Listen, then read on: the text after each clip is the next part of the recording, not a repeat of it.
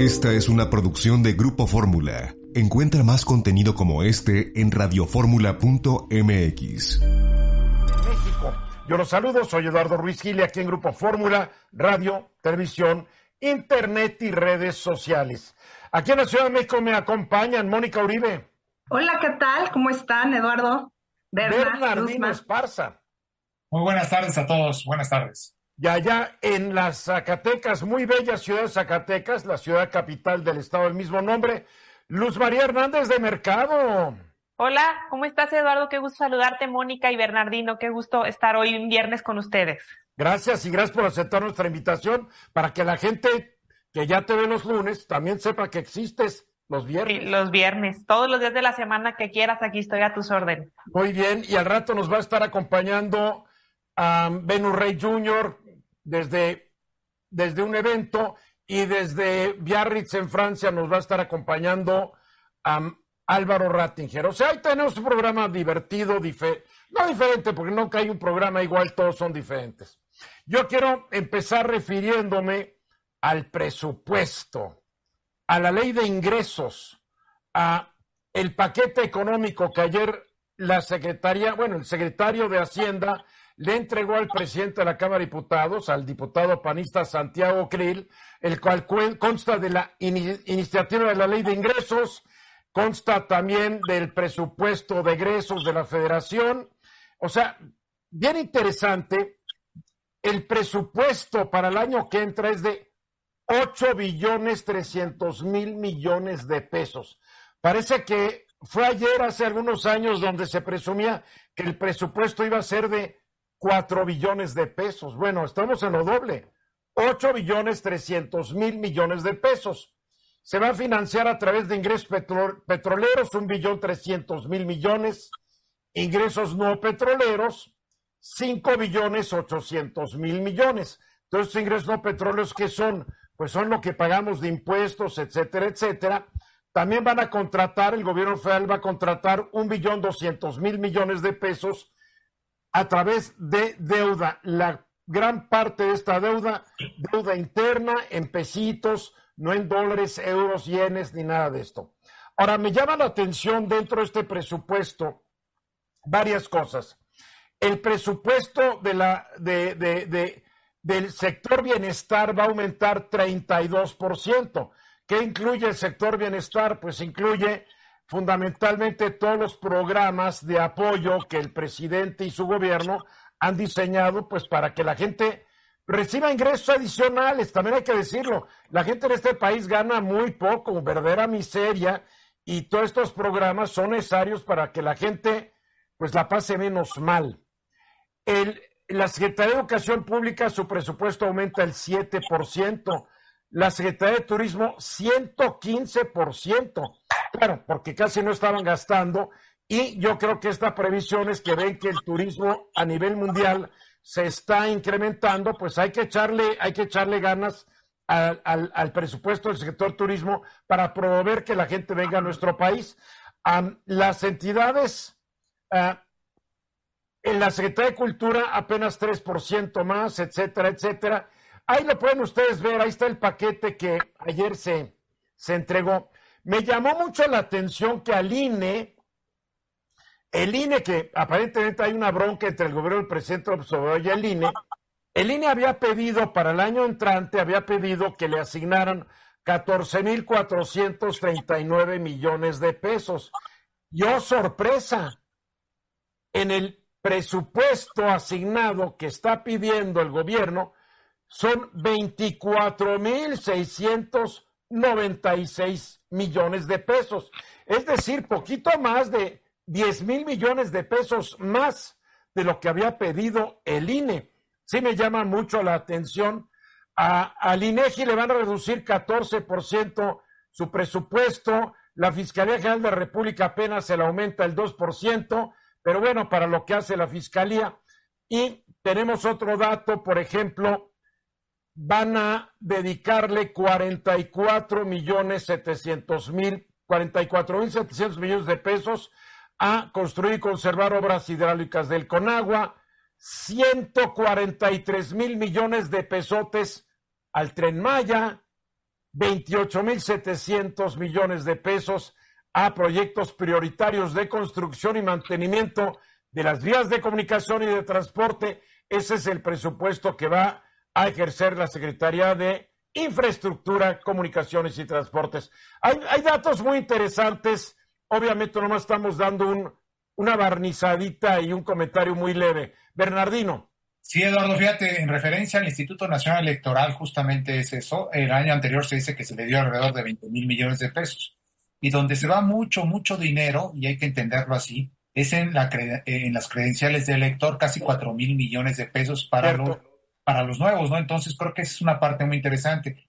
Y la otra también, sin duda, Eduardo, es que va a venir un, un debate en la Cámara de Diputados. Es del presupuesto que, está autoriz que, que solicitó el INE a la Secretaría de Hacienda y esto se va ahora a la Cámara de Diputados, que ya está por allá, y ahí es donde se va a estar la discusión, a ver si no hacen otro recorte como eh, días pasados. ¿no? A mí lo que me sorprende es que le están dando 10 mil millones de pesos más de lo que el INE había solicitado. A ver, como tú dices, 27% de lo que contempla este proyecto es para la expedición de credenciales para votar y la actualización del padrón electoral. Sí es. Ahí se van tres, casi 3.900 millones de pesos. Pero después a los órganos desconcentrados, que son los institutos electorales de los 32 estados, se le van 3.800 millones de pesos. Esos son los dos gastos fuertísimos. La organización de los procesos electorales, 1.800 millones, etcétera, etcétera. Mónica. Creo que es un presupuesto sumamente político acorde al año entrante. Es evidente que hay un aumento en gasto social, sobre todo me llama la atención la cifra del IMSS y de Pemex sube 13% IMSS y baja 13% Pemex. O sea, está correlacionado porque se ve que los ingresos petroleros no van a ser lo suficientes. Es más, el cálculo es que los ingresos no petroleros son cuatro veces más que los ingresos petroleros. Entonces, eso nos habla de que ya están aterrizando en la realidad de que Pemex no va a ser la fuente de ingresos principal para el país. Ahora, y ahí usted tiene que dar más dinero porque como la economía va a crecer poquito, pero va a haber más gente afiliada al Seguro Social, van a estar más dinero, ¿no? Claro, entonces aquí lo que yo me, me quedaría esperando es saber cómo se va a gestionar este presupuesto. Es un proyecto que pasa a las cámaras y en las cámaras, bueno, la Cámara de Diputados realmente es donde se decide qué va a pasar y ahí creo que la oposición puede estar muy al alba. Vamos a ver qué pasa. Luzma. Pues a mí me llama la atención dos cosas. Entiendo que la intención es garantizar que las elecciones funcionen y funcionen bien con el INE, por eso le dan un poco más de, bueno, más bien no un poco, suficiente dinero más. Y en el tema de, de, ser, de, ser, de bienestar, de los apoyos que da, pues también tiene, creo, una connotación electoral. A mí personalmente lo que llama mi atención es el aumento en el caso de, turismo, porque pues no era una actividad prioritaria en el gobierno de López Obrador y que ya se empiece a considerar, pues creo que es importante. En el caso de Zacatecas, esperemos que ya haya presupuesto para los pueblos mágicos, que somos uno de los estados con más pueblos mágicos, que todo, todo este sexenio, lo que va a este sexenio, no se han apoyado. Mira, nomás el año pasado le dieron al sector turismo 67.700 millones de pesos. Para el año que entra, bueno, para este año fueron 67.700. Para el año que entra se van a ir a los 145.600. Ojalá sirva de algo. Ojalá que el sector de turismo le entre duro y se vaya para arriba el número de turistas, tanto nacionales como extranjeros. La gente puede ver todos estos datos en la página de Hacienda y que los estudie. Vamos a los mensajes. 14 para ahora. Y ayer en la tarde llegó a Zacatecas el presidente Andrés Manuel López Obrador. Ya ha dado varias vueltas por tu estado, ¿no, Luzma? Sí, pues fíjate que como Zacatecas se ha convertido en un, uno de los estados más violentos del país, pues ha llamado la atención del presidente y sobre todo que en tema de seguridad, pues el presidente ha estado como muy atento con la intención de, pues disminuir la delincuencia organizada en nuestro país y Zacatecas pues es un punto muy importante con índices bastante altos que ha llamado su atención y es por eso que vino a Zacatecas. En Zacatecas desde hace varios meses se presentó el plan Zacatecas 2 y en esta visita vino a pues a checar como los avances de este plan. Oye, eh, el gobernador es hermano del senador Monreal. Es correcto. Y hoy hubo un rompimiento entre el gobernador y su hermanito, ¿eh? Sí, pues indiscutiblemente ayer el, gobernador David Monreal rindió su informe. En el informe no vino el, su hermano Ricardo porque estaba en el tema de la aprobación de la militarización del país, como muchos le dicen. Entonces, este, vino incluso el presidente, pero el presidente llegó el día de ayer, horas después de que el gobernador había dado su informe, no lo visitó, no mandó representante.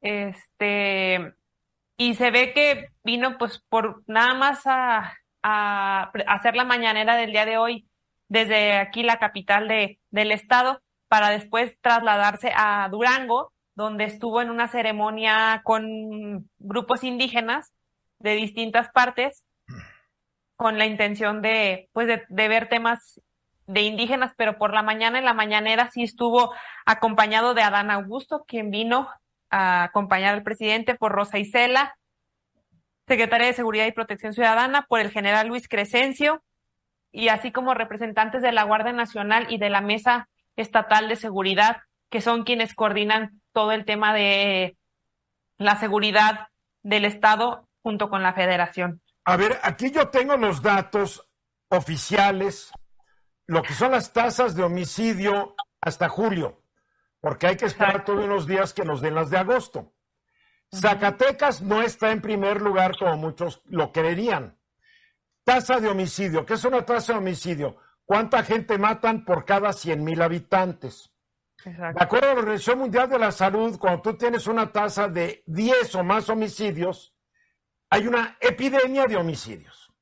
A ver, el estado que más homicidio registra no es Zacatecas, es Colima, con redondeando números, 53 homicidios por cada 100 mil habitantes. Esto es una tasa tipo guerra civil, ¿eh? 53 por cada 100 mil. Después sigue Baja California con 37 y luego Zacatecas con 33. Le sigue Morelos con 29, Sonora con 26, Michoacán con 26, Chihuahua y Guanajuato con 24, Guerrero con 18, Quintana Roo con 16, Nuevo León con 13, Jalisco con 11, Oaxaca con 10, San Luis Potosí con 12. Es la triste realidad, porque a nuestros funcionarios les encanta hablar de números absolutos y se, se les olvida que estos análisis para comparar un estado con otro lo tienes que ver por tasas de homicidio, porque cuando lo hacen los gobernantes de Morena, pues sí empiezan a decir, claro, el Estado de México y se van contra los, los estados que no gobiernan Morena. Pero digo, Colima lo gobierna Morena, California lo gobierna Morena, Zacatecas y Morelos lo gobiernan Morena, Sonora Morena, Michoacán Morena, Chihuahua el PAN, Guanajuato el PAN, Guerrero Morena, Quintana Roo de salida un panista periodista, Nuevo León lo, lo tiene Movimiento Ciudadano, Jalisco igualmente, Oaxaca un priista y San Luis Potosí uno del verde. Así está la realidad. Pero se emociona, se emociona la gente eh, eh, cuando llega el presidente a una ciudad como la tuya.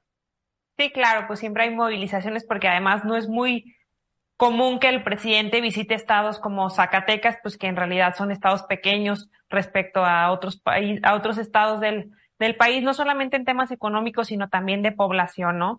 Creo que en el caso Zacatecas se le ha puesto especial atención porque sí tenemos números donde somos, pues son puntos rojos, como por ejemplo, somos el primer lugar nacional en, en, temas de extorsión, el segundo lugar en secuestros, el cuarto en homicidios dolosos, el séptimo lugar en trata de personas. Y en esos pues estamos en el top 10 y creo que se merece atención y es por eso que el presidente ha volteado a ver a Zacatecas. Dice que se está trabajando en conjunto con el gobierno local que no se olvida Zacatecas, que están atentos y que vienen a decirnos que no estamos solos y que estarán con nosotros en el combate a la delincuencia organizada y pues que la intención es garantizar la paz y la tranquilidad. Además de mencionar pues los programas sociales que tiene sobre todo para los jóvenes, que es su prioridad. ¿Y sí, que, sí le creen?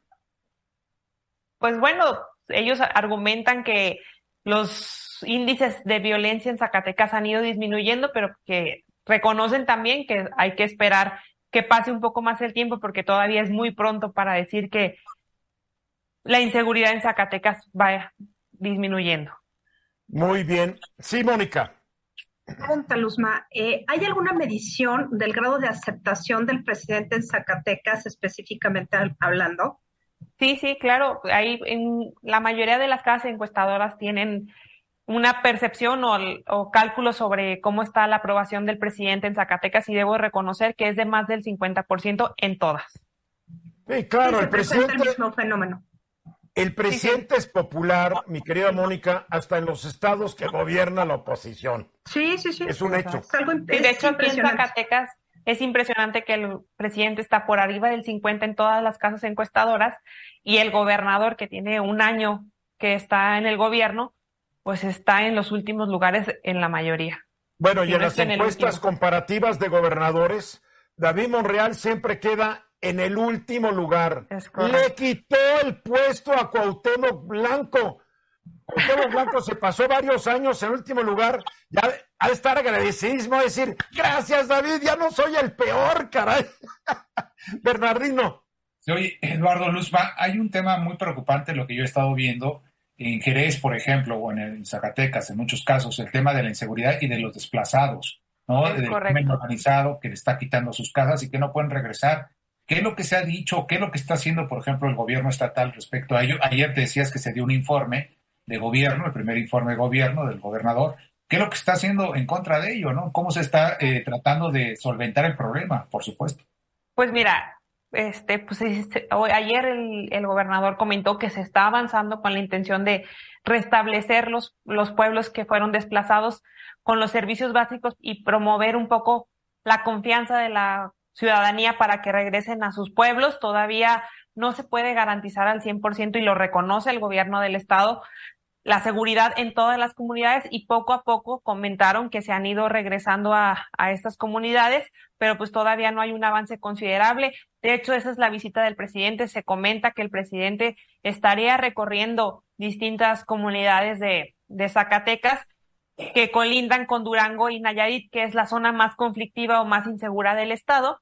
De hecho, fuerzas federales de infantería de la Marina y grupos de fuerzas especiales se han instalado en distintos puntos del estado con la intención de que el, el presidente visite estas Bien. comunidades con el helicóptero. Pues sí, así que rico, ¿no? Pero vete a vivir ahí y después se va y después se va la tropa a otro lugar del país y te quedaste igualito, porque no hay policías estatales y municipales que sirvan de algo. Es la triste realidad.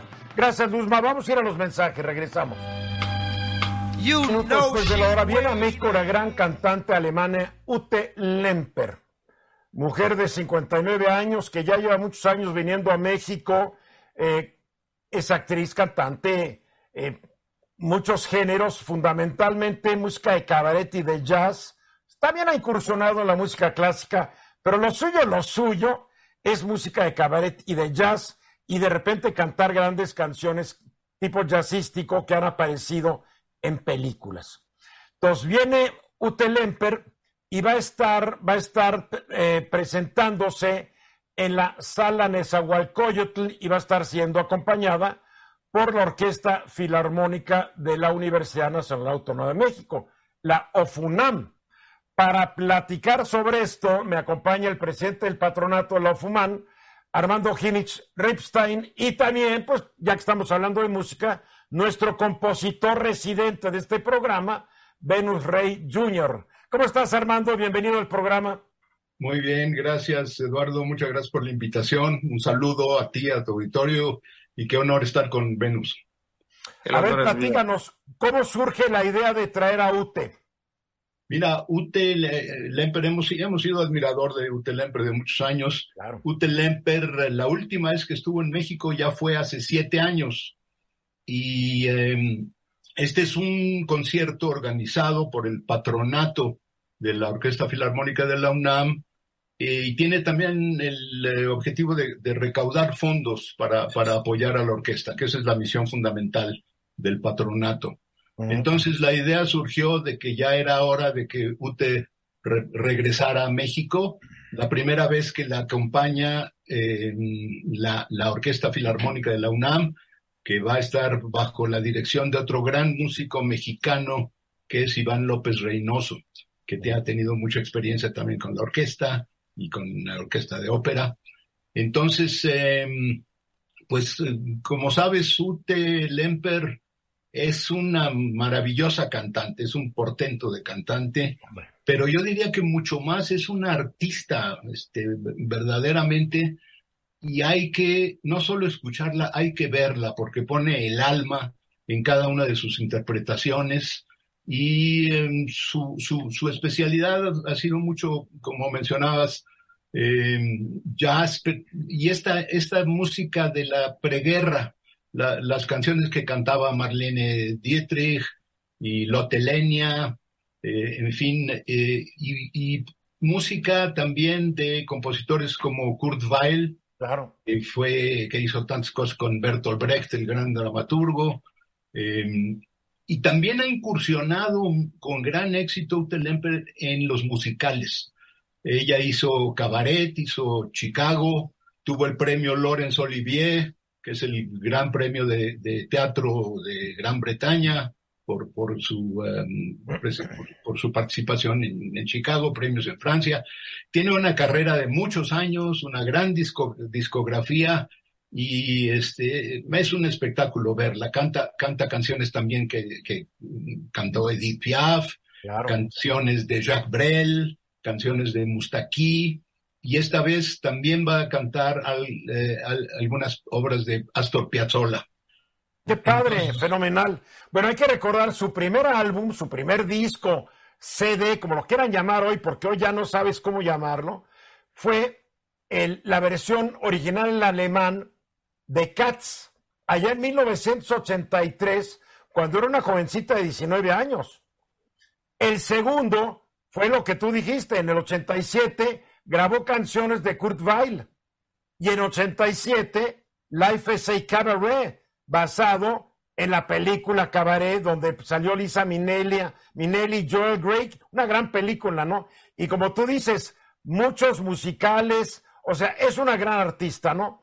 Ben Rey, ¿qué nos puedes decir? Compone una canción a Otto Lemper. Sería un verdadero honor y un placer. Eh, yo quiero comentar muy rápidamente mi experiencia cuando descubrí esta extraordinaria, portentosa, maravillosa cantante y actriz. Eh, yo estaba en mis veintes y llegó y, siempre iba a comprar discos. Compré uno que se llamaba City of Strangers y quedé maravillado. O sea, la, la, la experiencia de escuchar a Utelempe haciendo estas canciones de cabaret berlinés, haciendo canciones como Lili Marlene y combinándolas con, con, con el, el, poema de Paul Celan es una experiencia arrobadora, ¿eh?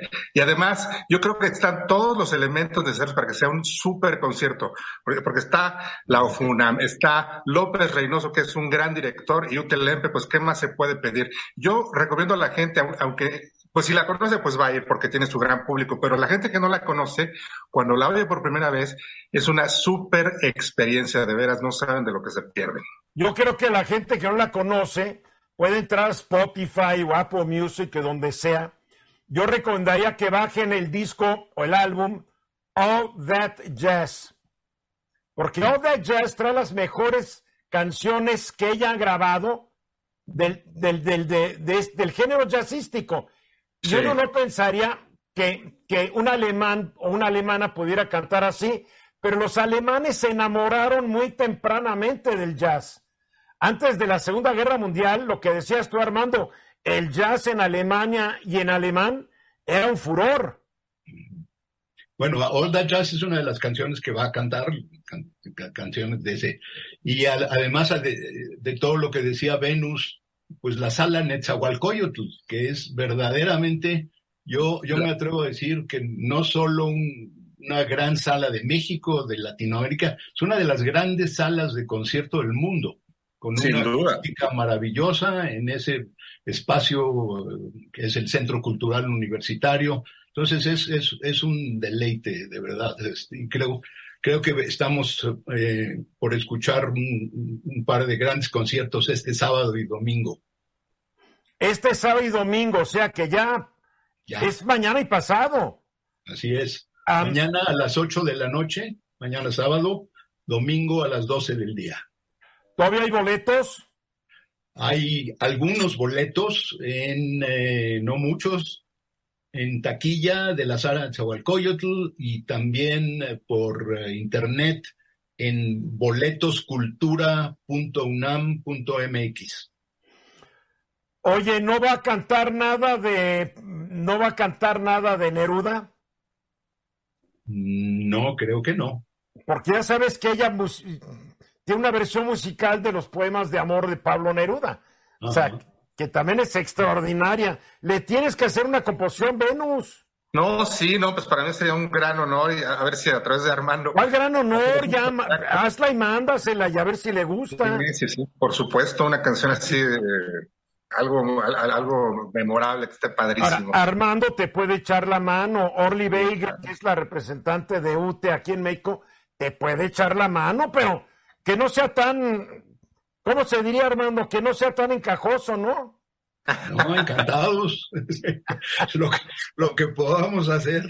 Oye, además tú tienes una actividad extraordinaria, Armando, porque ser presidente del patronato de una orquesta ha de ser un deleite.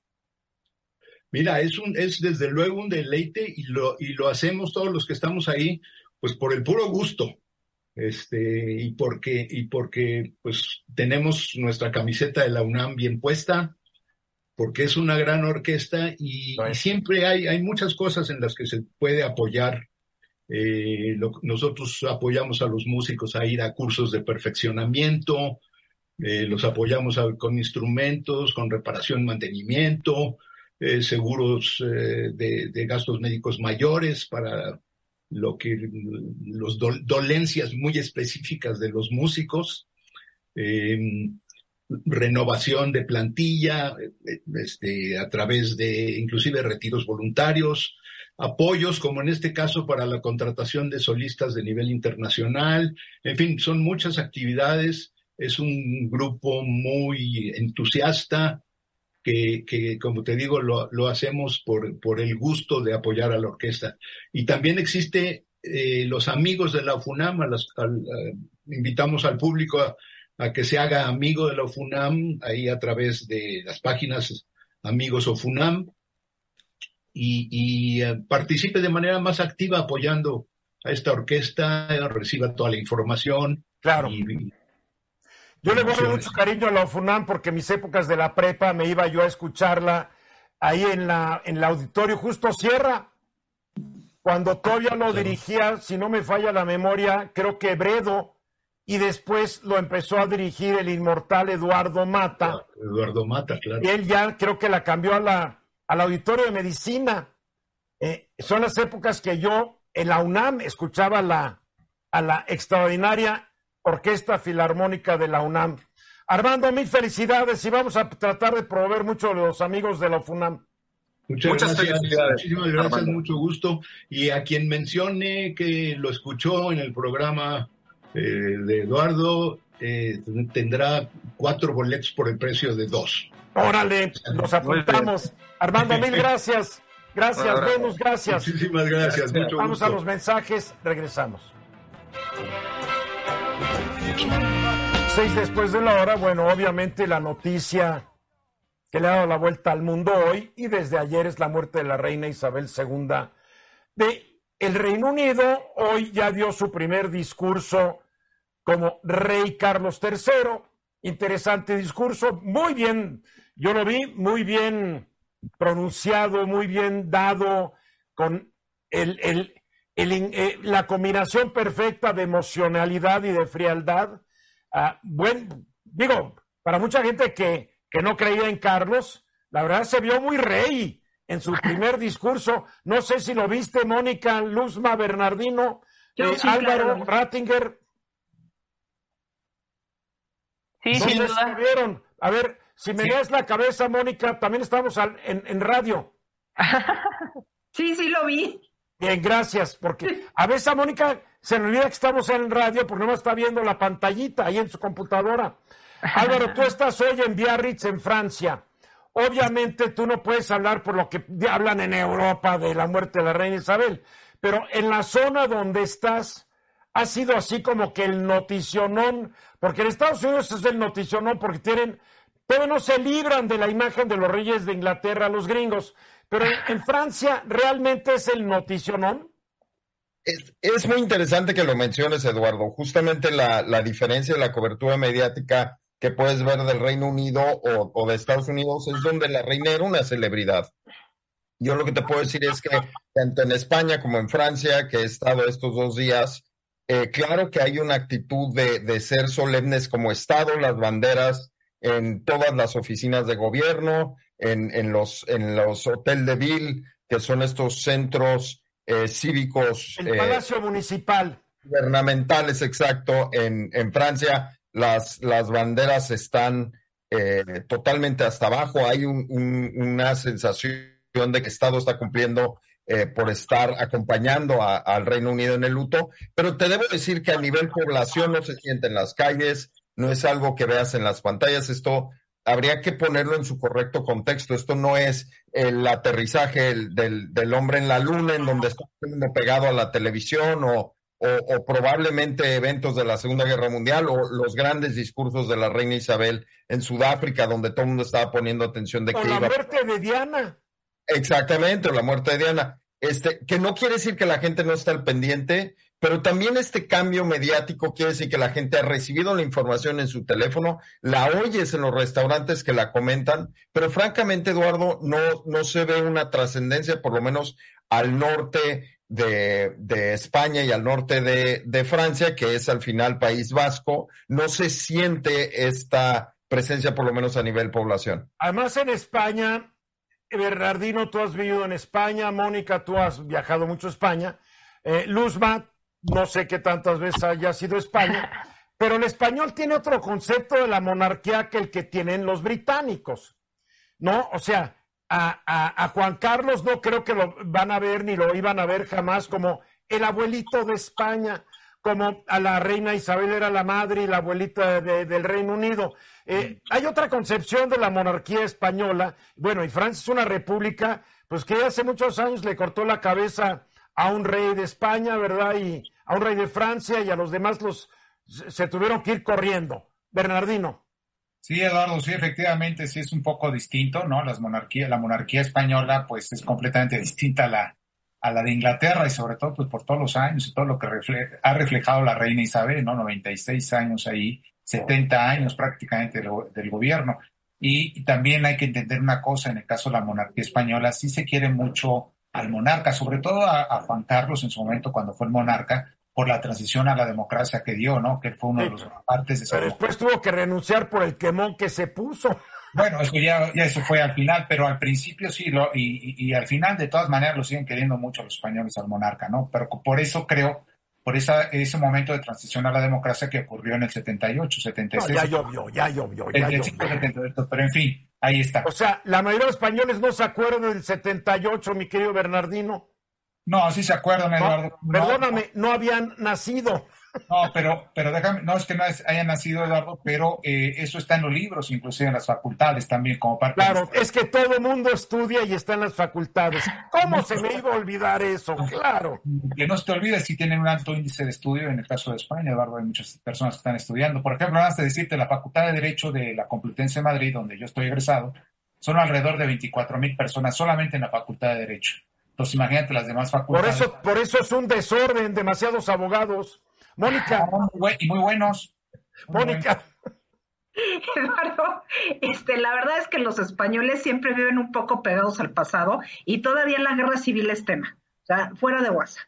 Entonces, sí creo que, que haya un cierto aprecio, pero también hay un desprecio muy grande en la persona de, de Juan, Juan Carlos I.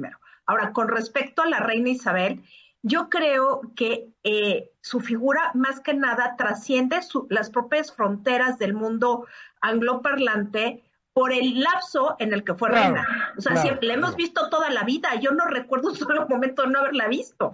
Yo me acuerdo que era un niñito y ahí estaba la reina Isabel. Sí, Luzma, claro.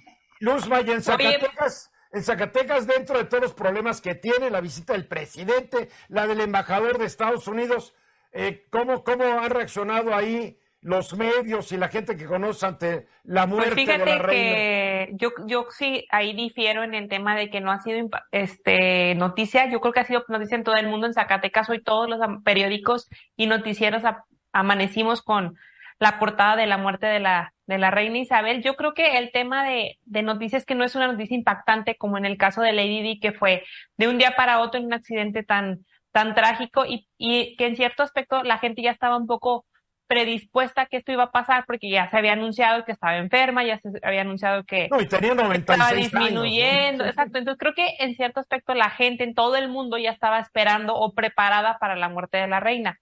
Lo por eso no es tan sorpresivo realmente, ¿no? Exacto, yo creo que por eso no es tanta tan noticia en, en los medios. Habrá que ver qué pasa con la con la coronación o ya cuando tome oficialmente el, no, la ya corona. Es oficialmente, no, ya sé que ya es, pues, ya pero es cuando rey. haya todo el Todo el boato. el acto, exacto. Álvaro. Mira, lo que ciertamente creo que Luzman le ha, le ha pegado el clavo, no ha, no ha tomado a nadie por sorpresa. Este, claramente está la cobertura, pero como te decía, la, también la forma en la que los medios actúan han hecho que, que las cosas sean diferentes, la cobertura sea diferente. No hay estos grandes puestos de periódicos como, como los había en esas otras noticias, como la muerte de Lady Di. Lo que sí es que parecería ser que la noticia que más circula aquí es un poco el costo y las implicaciones que tendrá para el gobierno y para la economía del Reino Unido. Entonces, de repente se empieza a hablar y curiosamente es la nota que yo más he visto que se comenta aquí, que más la gente está prestando atención o ha despertado curiosidad, cosas desde el cambio en el himno nacional, cambio en el costo de los uniformes, algunos de los uniformes del ejército que hacen referencia al ejército de la reina o a, a los costos de actualización de la moneda, la impresión de los billetes y la moneda, o por ejemplo, el, el la actualización de los pasaportes, Eduardo. Que, bueno, que todos los buzones dicen ER. Sí. Le van a tener que cambiar la R por la C de Carlos. Sí, y entonces, es, es, curiosamente eso es lo que ha despertado mucho la atención, ¿no? ¿Cuáles son las implicaciones operativas de esto? Este, pero ciertamente, como te decía, sí hay una preocupación y, un, y se atiende el, el, luto por parte de las autoridades locales, obviamente de toda la Unión Europea. Está interesante, ¿no? La verdad yo me siento tan distante de la familia real británica, pues sí veo que es una noticia, creo que hay mucho morbo y mucha curiosidad, um, porque la verdad, la noticia es que no se muriera antes. Sí, Luzma. Yo creo que lo, lo, que será noticia y todos estaremos atentos es cuáles son los cambios, como lo que decíamos de los pasaportes y todo eso, y qué, qué, qué será nuevo en el Reino Unido después de la muerte de la reina Isabel, ¿no? Pues va a tener que poner su propio sello el buen Carlos, Álvaro. Pues tendrá que poner el sello, y ojo, Eduardo, es en un momento en el que Liz Truss tomó el gobierno justo la semana pasada. Entonces pasan, y, recordemos esto para cerrar esta idea, cuando en Inglaterra da gripa en el Reino Unido, en el resto del mundo da pulmonía. Entonces, eh, hay que recordar que la crisis de 1929 empezó con la desestabilización del Reino Unido. Entonces, hay que estar muy atentos de eso. Y está bien desestabilizado el Reino Unido ahorita con una gobernante que quién sabe si dé el ancho porque ha dado cada bandazo en su carrera. Bueno, también en México. Tal vez eso explica mucho, ¿verdad? Muy bien, Álvaro Rattinger, sigue disfrutando tu viaje allá en Europa. Vamos a ir a los mensajes y regresamos. Minutos después de la hora.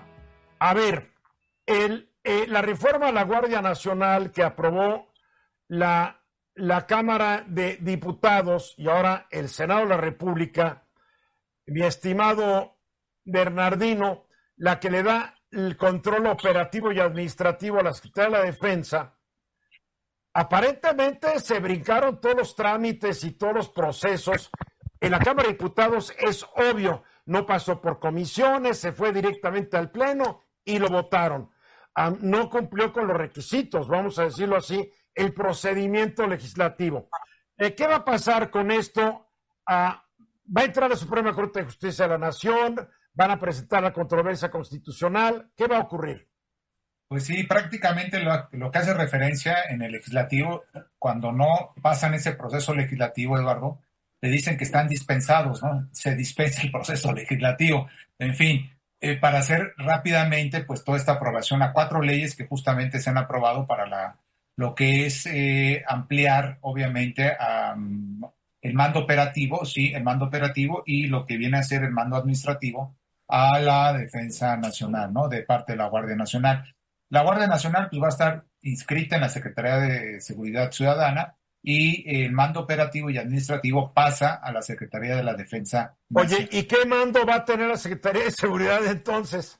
dentro de, son varias características, aún todavía siguen estando, Eduardo, es que de verdad, eh, por ejemplo, estaba viendo una de las reformas que es la ley a la Guardia Nacional, eh, me parece una incongruencia impresionante en ese sentido desde mi punto de vista legal, ¿por qué? Porque eh, es ley reglamentaria del artículo 21 constitucional y el artículo 21 constitucional, insisto, y así está establecido, son es parte de la seguridad pública, sí, las funciones que tiene la Guardia Nacional. Entonces, hacen unas reformas a varios artículos de, la, de esta ley reglamentaria que hacen, pues por supuesto, que tengan más atribuciones en su momento determinado la Secretaría de la Defensa Nacional. Entonces ahí hay un problema, ¿no? De, eh, de facultades, inclusive en su momento, que pueden ser ilegales en este contexto para su propia aplicación. Hay que entender que hay un problema grandísimo en, México, que es la inseguridad, sin duda, y que se requieren planes, por supuesto, para combatir todo el tema de la inseguridad. Eh, no sé si sea este el método más apropiado para hacerlo de esta manera, a través de estas leyes, pero ya desde el punto de vista legal, pues sí tienen varios recobetos, como se llama en su momento, que pueden eh, ser, en su caso, ilegales, ¿no? Las actuaciones mismas de la Guardia Nacional en ese contexto. Y hablando de la Guardia Nacional, el hecho de extender hasta el 28 la presencia del ejército, la Marina en las calles de nuestro país, ha hecho que se peleen bueno, que, demuestre una diferencia de opinión el líder de los senadores morenistas, Ricardo Monreal, y el gobernador de Zacatecas, es, que es su hermano, David Monreal, mientras que en el Senado, Ricardo Monreal se abstuvo de votar esta extensión de cuatro años. Su hermano David, hermano chiquito, tal vez rebelándose con el hermano que le daba sus apes cuando era chico, dice, pues yo estoy de acuerdo que se vea en cuatro años más, que todos los gobernadores pregunten, nos queremos más a Guardia Nacional, más soldados, más todo. ¿Cómo cayó eso allá en Zacatecas?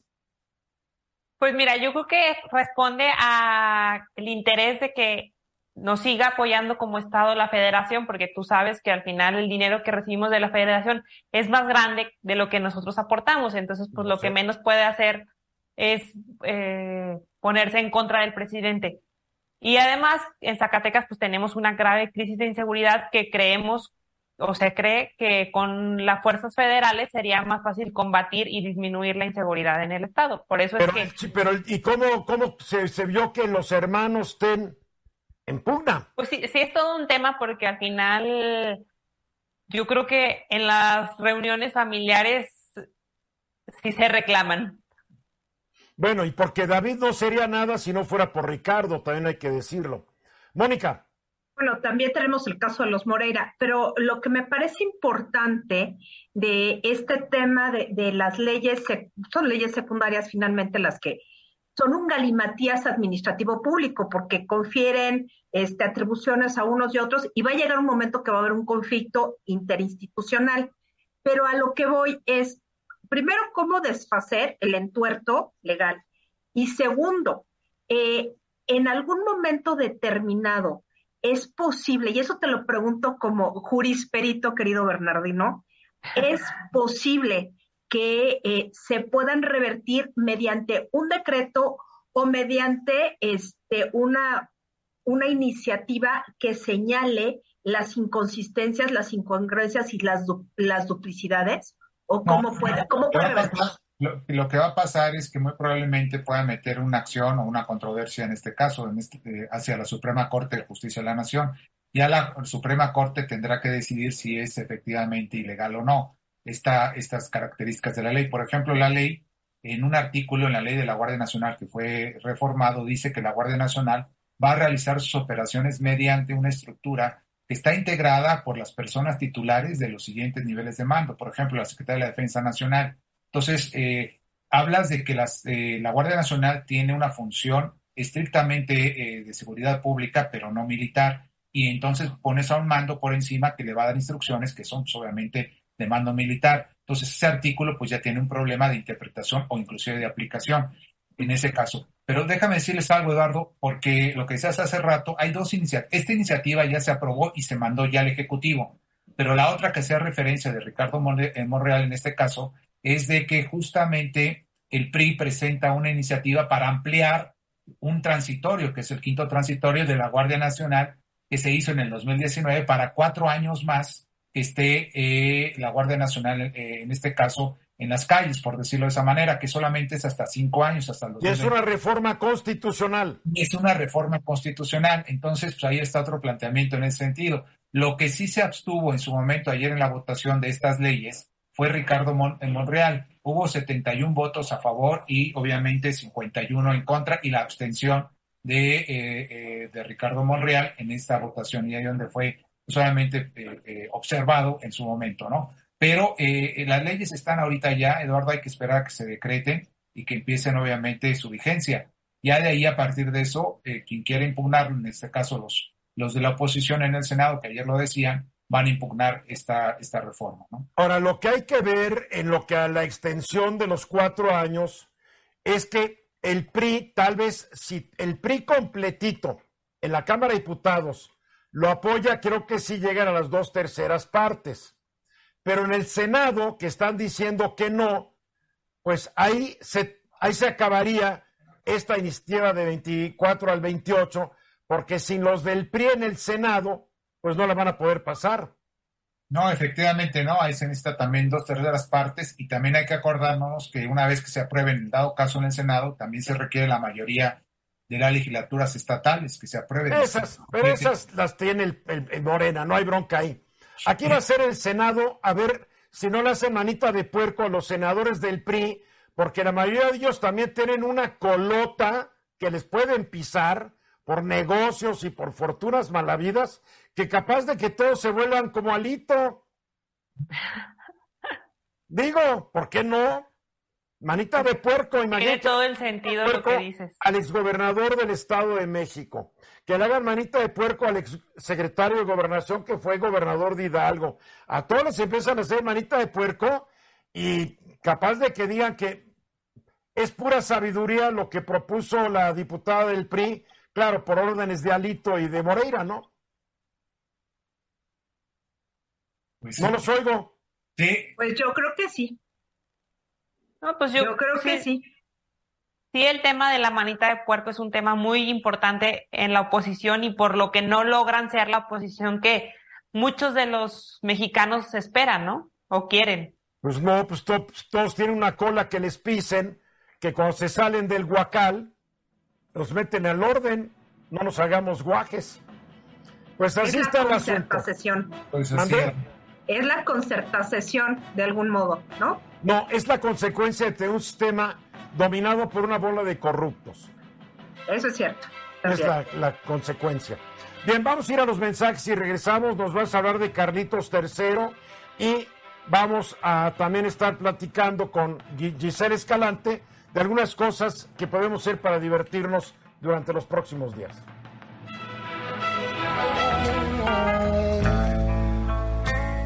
...14 para la hora... ...vamos a hablar del rey Carlos III... ...y Giselle Escalante ya nos acompaña... ...para también darnos qué podemos hacer... ...para pasar un buen rato... Una de sus recomendaciones tiene que ver con la familia real británica. A ver, Mónica. Bueno, lo primero, lo primero, lo primero es que Carlos III nos va a dar una sorpresa y ya nos la dio con este discurso que dio hoy, este, donde quedó muy claro su papel constitucional y qué es lo que pretende de su gestión como rey. Ya fue clarísimo.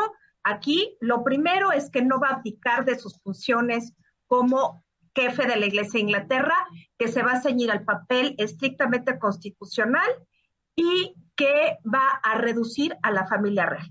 Dejó muy claro que el príncipe Harry y su mujer se quedarán en Estados Unidos, les deseo mucha suerte y él siguió con este, con este discurso muy mesurado, muy equilibrado, que reflejó, por un lado, una visión de la monarquía, obviamente más moderna, pero eh, muy ligado en términos de continuidad con el legado de su madre.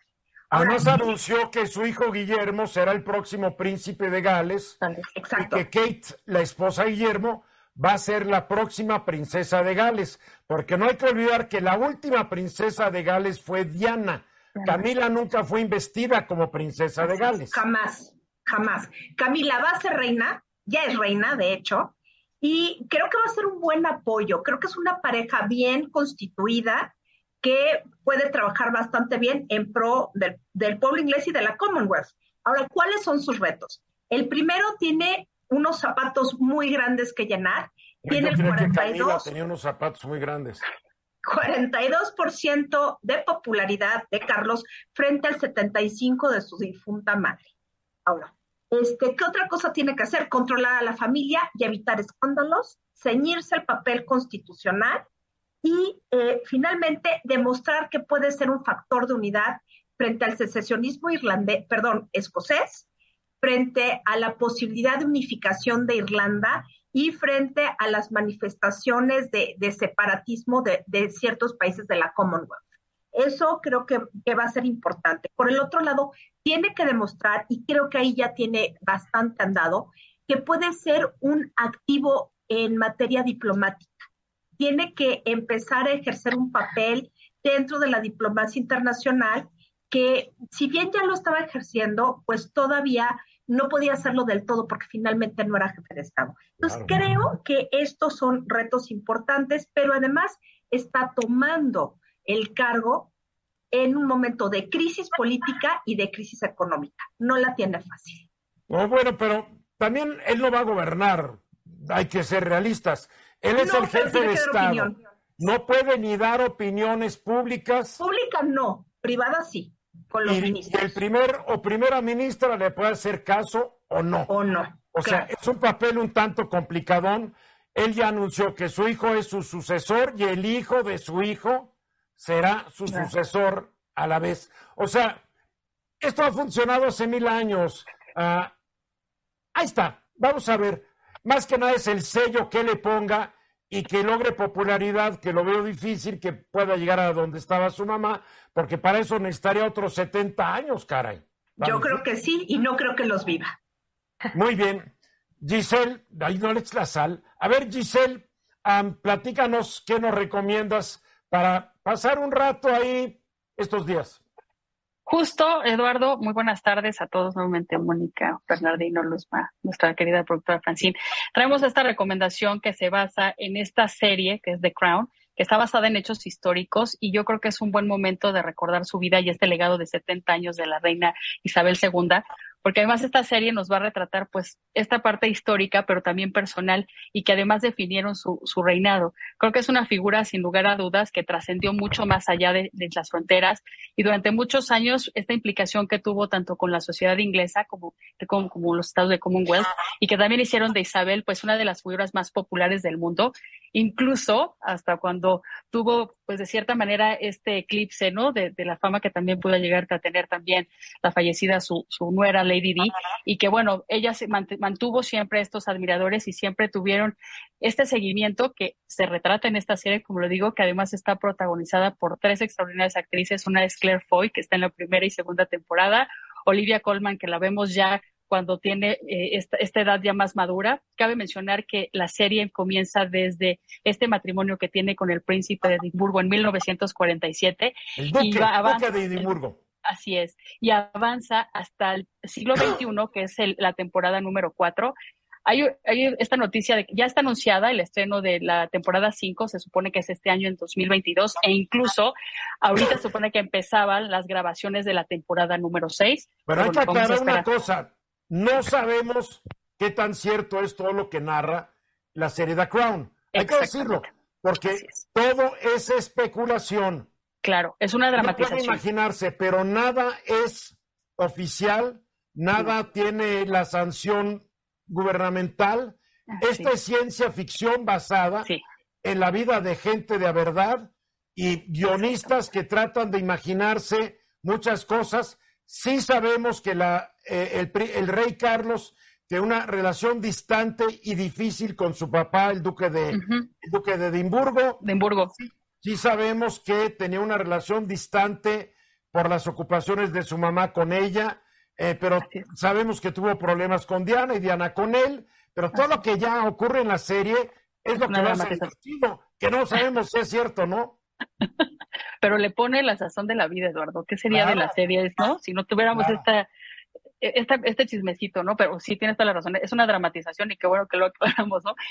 Entonces, bueno, creo que vale la pena. Están ahorita disponibles esta, estas, estas cuatro temporadas ahí en Netflix. Entonces, quien las quiera ver puede tener esta oportunidad. Sí, Luzma.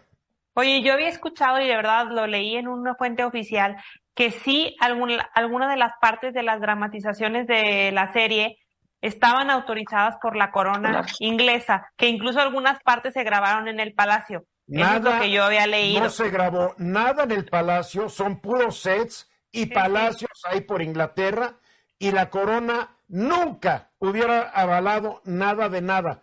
Todo es ciencia ficción. El que escribió eso es un mentiroso. bueno, pero hay que volverla a ver a quienes ya la vimos porque retomamos el tema y ahorita pues está de moda, ¿no? Va a estar de moda. Es divertido, es, es una serie de chisme. Está divertida. ¿O no, Mónica, es de chisme? Tiene, eh, se basa obviamente en hechos reales que han trascendido y unos que sí son históricamente correctos, pero le pusieron la sal y la pimienta. Y está bien. Se basan en la entrevista que dio Diana a un periodista que se la engatusó y la pobrecita después se arrepintió, en declaraciones que de raíz da alguien que trabajó. Yo fui mayor, yo fui mayordomo en, la, en, Buckingham en, y en el palacio, entonces sale el chisme y lo usan para el guion. O sea, es muy divertido, la verdad. A ver, eh, Dolores Hidalgo. Vámonos con una segunda recomendación y es que justo vamos a hablar de esta ciudad eh, colonial, también considerada patrimonio histórico, y desde, desde el 2002 también está inscrita como pueblo mágico, nos referimos justo a Dolores Hidalgo, y que justo está hoy iniciando estas celebraciones que son importantes para esta ciudad porque es justo la cuna de la independencia.